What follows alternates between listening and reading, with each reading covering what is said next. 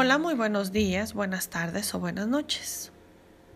Ya estamos de regreso una vez más con ustedes. Gracias por escucharnos. Espero que esto que escuches hoy sea algo que edifique tu vida, que sea de bendición para ti.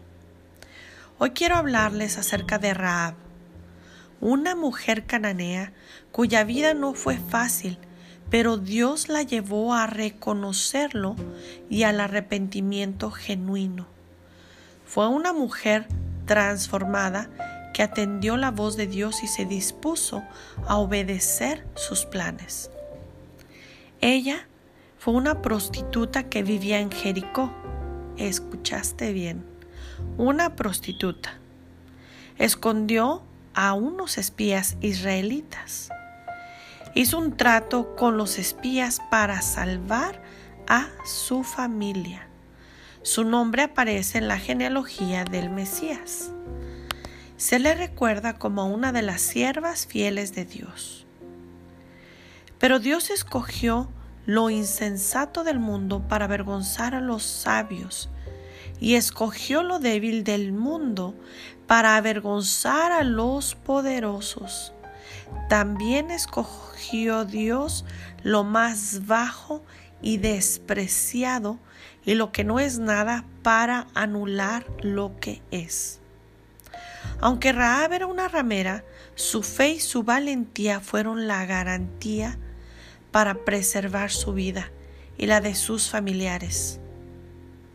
Esta historia nos ofrece esperanza para todos nosotros no importa cuál haya sido el pasado que hayamos tenido. Podemos buscar a Jesús y nos mostrará su amor transformador.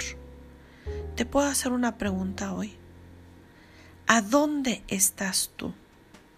¿O quién eres tú? Déjame te digo que no importa dónde estés o que seas. Dios tiene un plan perfecto para ti. Dios quiere usarte para cosas grandes y no solo tú, sino toda tu descendencia.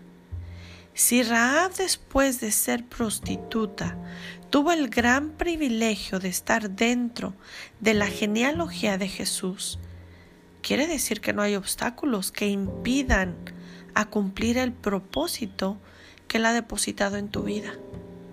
Lo único que ella hizo fue obedecer. ¿Qué debemos hacer para que Dios nos use? Obedecer. Así es. Obediencia. Y no importa, no importa tu pasado, no importa lo que hayas hecho, no importa lo que hayas sido. Él te restaurará, Él te transformará, Él cambiaría completamente tu vida. En este día permíteme que hago una oración por ti. A ti que has escuchado este pequeño mensaje. Padre nuestro que estás en el cielo, hoy te pido en el nombre de Jesús que seas tú haciendo tu voluntad en mi vida. Acepto a tu Hijo Jesús en mi corazón como mi único y suficiente Salvador.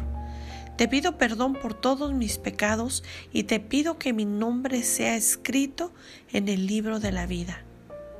Gracias te doy y gracias porque de lo más vil es que me has sacado, pero contigo soy más que vencedor o vencedora si eres mujer.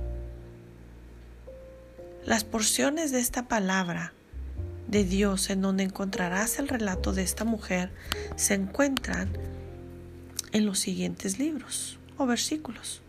Josué 2, 1 Josué 2, 4, Josué 2, 12, Mateo 1 del versículo 5 al 6, Hebreos 11, 31 y el primer libro de Corintios 1 del 27 al 28.